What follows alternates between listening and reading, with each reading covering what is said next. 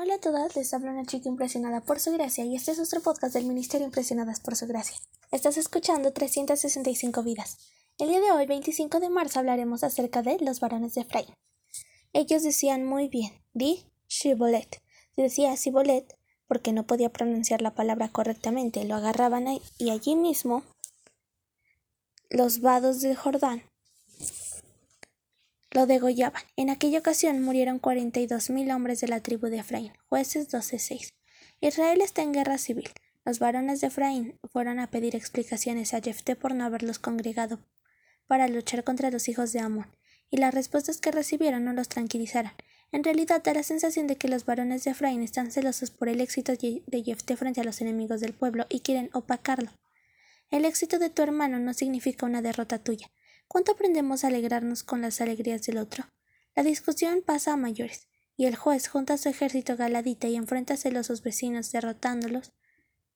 Los atacanes se transforman en atacados, y los varones de Efraín, ahora fugitivos, tienen a ahora fugitivos, tienen que intentar salvar sus vidas. Para eso necesitan cruzar el Jordán para regresar a sus territorios. Los hombres de Jefté se colocan en la frontera y realizan la prueba lingüística del origen. Shibolet vive, Sibolet muere. Cuarenta y dos mil muertes absurdas de hermanos. La diferencia en las palabras era una cuestión de pronunciación, casi inigualable, pero diferentes, tan parecidas, tan diferentes. Un detalle casi imperceptible. La marcó los destinos absolutamente distintos. Dios no va a pedir que pronunciemos ninguna palabra para definir nuestra vida o nuestra muerte eterna, pero Él tampoco va a permitir que los casi entren en el reino de la vida.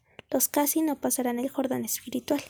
¿Cuántos de nosotros no andamos por la vida gritando Sibolet, creyendo que podemos engañar a todos cuando en realidad, como Abraham Lincoln decía, puedes engañar a todo el mundo algún tiempo, puedes engañar a algunos todo el tiempo, pero no puedes engañar a todos todo el tiempo. La diferencia puede ser pequeña, pero es definitiva.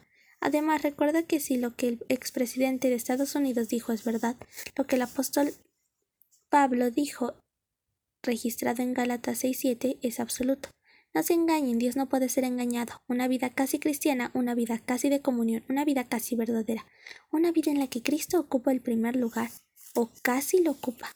Es un cibolet que te dejará de este lado del Jordán. Gracias por escucharnos en este bello día. Nuestra oración es que Cristo vive en tu corazón y que el amor sea la raíz y el fundamento de tu vida, y que así puedas comprender cuán ancho, cuán largo, cuán alto y profundo es el amor de Cristo.